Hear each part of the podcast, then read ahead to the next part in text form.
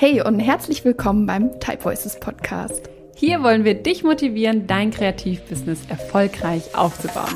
Wir treffen hier auf spannende Persönlichkeiten aus der Kreativbranche und dürfen einen Blick hinter ihre Kulissen werfen. Natürlich geben wir aber auch unsere Business Learnings an dich weiter. Empowered bei Hinz und Kunst.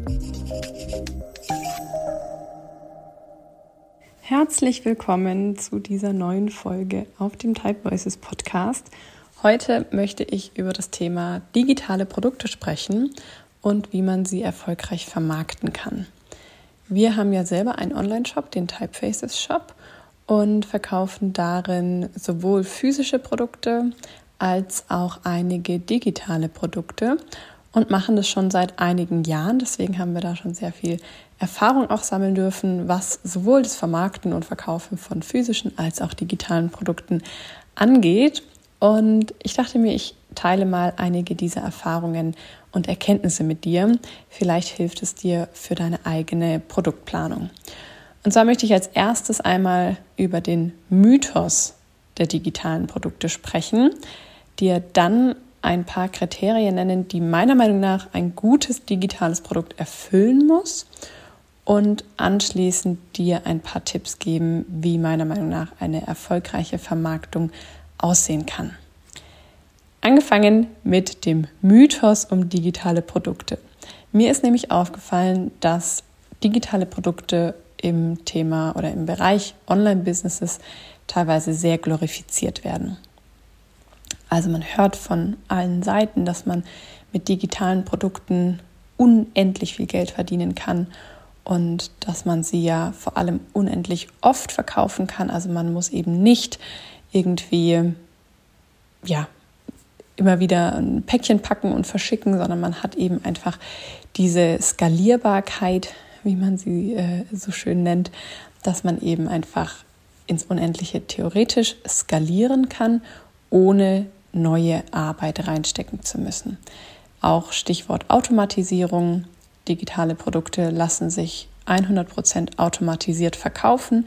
Das heißt, du musst nichts mehr dafür tun. Du kannst sie, während du schläfst, verkaufen, du kannst sie, während du im Urlaub bist, auch wenn du krank bist und so weiter und so fort. Digitale Produkte kannst du einfach immer verkaufen. Deswegen werden sie auch so hoch gelobt und hoch gepriesen, auch Stichwort passives Einkommen, weil du eben, wenn du dir einmal die Arbeit gemacht hast, nichts mehr dafür tun musst und einfach immer Geld damit verdienen kannst.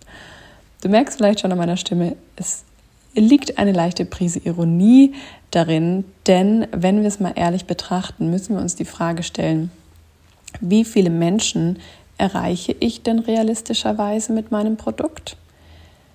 Also kann ich überhaupt so viele Menschen damit erreichen? Nicht nur Instagram-Reichweite, sondern auch diverse andere Wege. Und die zweite Frage, die man sich stellen muss, was ich in unserer Erfahrung sehr oft wahrgenommen habe, ist, wie lange ist denn mein Produkt aktuell?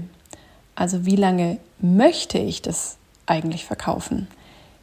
Kann es sein, dass ich in ein bis zwei Jahren mich selber schon wieder so stark weiterentwickelt habe, dass die Inhalte aus meinem Produkt gar nicht mehr aktuell sind oder dass ich sie eben einfach nicht mehr vertreten kann, den, dass sie nicht mehr meinen, meinen Anspruch an Qualität erfüllen und ich sie deswegen eventuell wieder aus meinem Shop rausnehme. Also das ist mal so dieser erste Mythos, der mir aufgefallen ist, dass man sie ja ein bisschen zu stark glorifiziert und zu sehr auf diese Skalierbarkeit pocht, wo man einfach seine eigenen realistischen Zahlen mal einsetzen muss, um das wirklich für sich bewerten zu können. Und der zweite Mythos, der mir immer wieder begegnet, ist das Thema bei digitalen Produkten hat man keine Anfangsinvestition.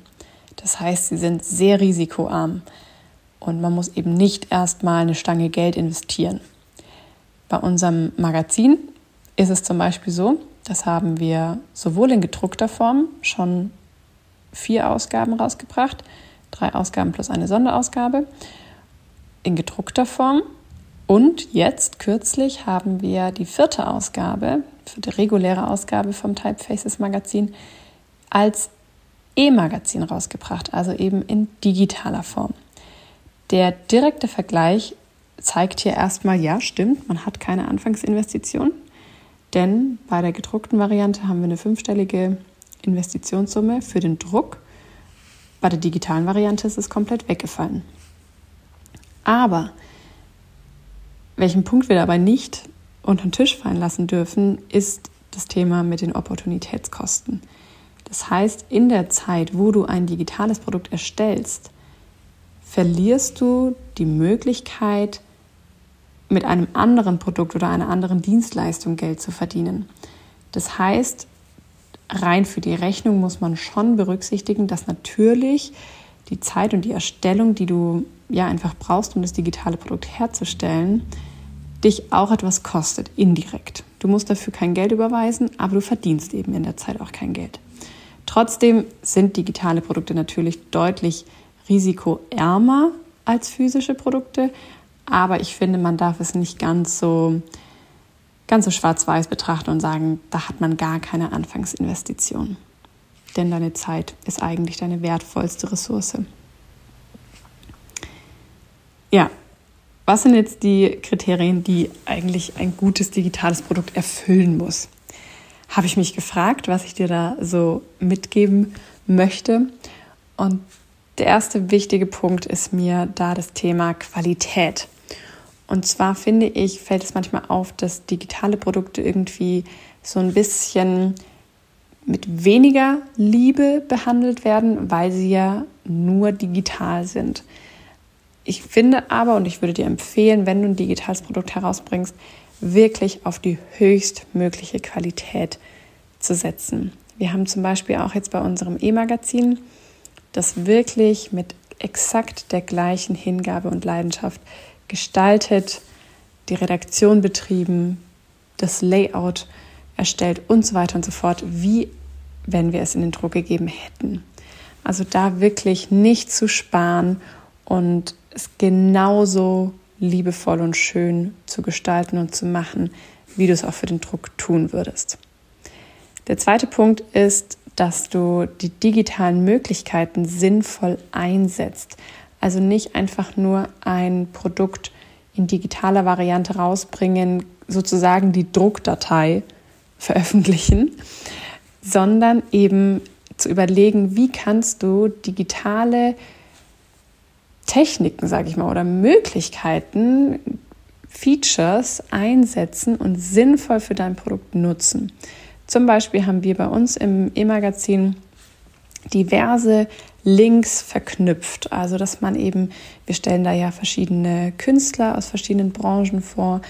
Und da haben wir immer die Instagram-Accounts verknüpft, deren Webseiten verknüpft oder in den Artikeln und den Interviews, wenn die Leute auf etwas hingewiesen haben oder auf ihren Podcast aufmerksam gemacht haben oder auf ihr Mentoring-Programm oder, oder, oder, dann haben wir das alles immer verlinkt, sodass eben in dem E-Magazin, was ja digital gelesen wird, die Leute einfach direkt draufklicken können und diese Bequemlichkeit geliefert bekommen von einem digitalen Produkt.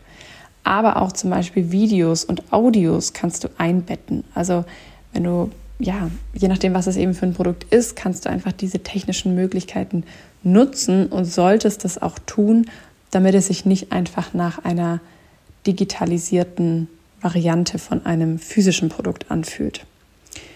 Und der dritte Punkt ist eine Frage, die du dir unbedingt als allererstes eigentlich stellen solltest, nämlich ob dein Produkt überhaupt in digitaler Form Sinn ergibt. Also zum Beispiel gibt es ja Produkte wie meinetwegen ein Kinderbuch, was gar keinen Sinn macht, digital zu erstellen. Also wenn wir jetzt von einem Bilderbuch zum Beispiel sprechen. Jetzt gibt es vielleicht Leute, die sagen, wieso, doch, macht doch eigentlich auch Sinn. Da musst du dich dann wahrscheinlich einfach fragen, was so deine Philosophie auch ist. Aber ich würde zum Beispiel sagen, ich versuche mein Kind so wenig wie möglich mit Bildschirmen in, in Kontakt zu bringen. Deswegen würde ich nie mir ein digitales Bilderbuch kaufen, um es dann am Handy anschauen zu können, sondern würde immer ein physisches Produkt vorziehen. Das einfach so als Gedankenanstoß, dass du mal überlegst, macht mein Produkt wirklich Sinn in digitaler Form oder wäre es eben eigentlich in gedruckter Form deutlich schöner? Wir haben da zum Beispiel auch die Erfahrung gemacht, wir hatten oder wir haben immer noch ein ähm, Vorlagenpaket oder ein Lettering-Paket im Shop, was man als Printable sich einfach ausdrucken kann und Poster, also sich als Poster aufhängen oder natürlich auch auf Karten drucken und so weiter. Also verschiedene Sprüche, Lettering, Letterings gestaltet von mir und wir haben die Erfahrung gemacht, dass die nicht so gerne gekauft werden. Meine Vermutung, weil man eben am Ende doch lieber das fertige Poster gerne schon hätte und es nicht erst ausdrucken möchte. Bei dem Magazin zum Beispiel war es jetzt ganz anders. Da ist es natürlich, hat es ganz große Vorteile auch, wenn es digital ist, nämlich man hat es immer mit dabei, man kann es überall lesen und muss nicht das Magazin immer mit sich rumtragen.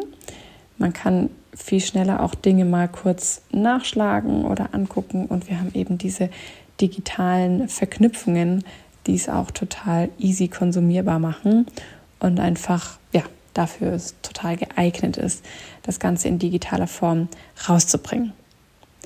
So, zum Abschluss möchte ich jetzt noch ein paar kurze Tipps mit dir teilen, wie du deine digitalen Produkte ansprechend und erfolgreich vermarktest. Der erste wichtigste Punkt ist, finde ich, dass man die Anwendung des Produkts sichtbar macht. Digitale Produkte sind ja in erster Linie unsichtbar. Es handelt sich um eine Datei, die einfach nur auf dem Computer liegt oder eben auf dem Handy ist. Das heißt, deine Herausforderung bei der Vermarktung ist es, zu zeigen und zu verbildlichen, wie dieses Produkt genutzt wird, welchen Mehrwert es schafft. Was kann man damit machen? Wie sieht die Anwendung ganz konkret aus? Das ist die große Herausforderung, dass du das Digitale wirklich ins Sichtbare holst und dem Kunden erklärst, was der konkrete Mehrwert ist.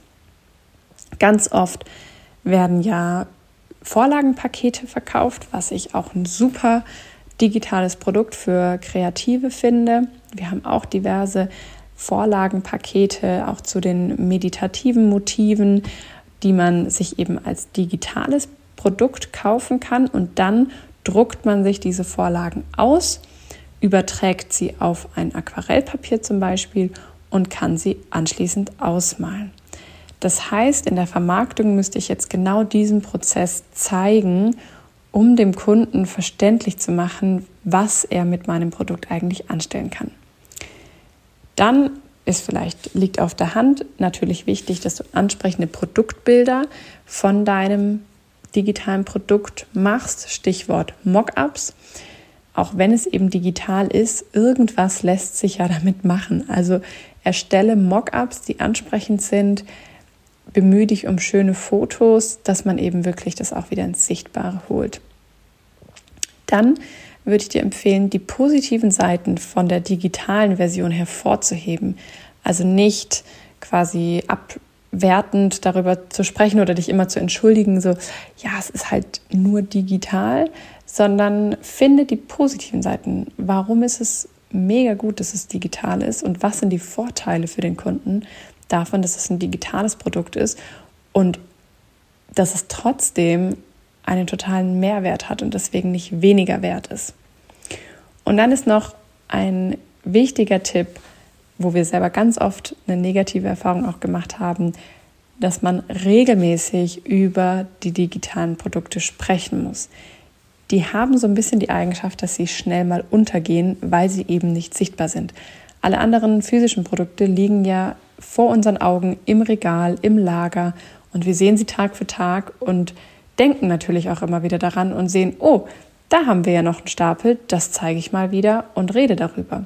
Digitale Produkte liegen einfach als Datei irgendwo und fallen nicht so auf.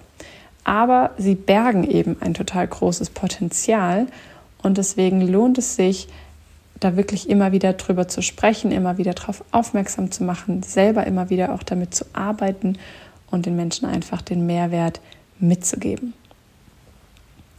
Das schlägt auch letztlich die Brücke so ein bisschen zum Anfang, denn Ich finde, dass man digitale Produkte auf jeden Fall mit sehr, sehr hoher Sorgfalt erstellen sollte, damit man sie eben möglichst lange gerne verkauft. Ich habe selber schon die Erfahrung gemacht, dass ich dann eben nach einem Jahr nicht mehr der Meinung war, das verkaufen zu können oder mich einfach auch gestalterisch weiterentwickelt habe, wir unser Branding verändert haben und die Dateien dann einfach nicht mehr so aussahen, wie wir das eben gerne wollten. Und deswegen lohnt es sich, da wirklich in die Erstellung mehr Zeit zu investieren, was aber natürlich dann auch wieder ja, eben mehr zeitliche Anfangsinvestition bedeutet. Aber ich finde, es lohnt sich auf jeden Fall, wenn man da wirklich langfristig denkt und zumindest in der Theorie es hoch skalieren kann.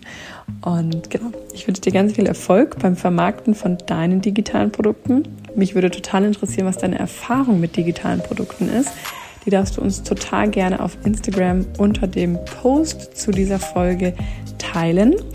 Und dann hoffe ich, dir ein paar gute Impulse geliefert zu haben und wünsche dir noch einen wunderschönen Tag. Bis zum nächsten Mal.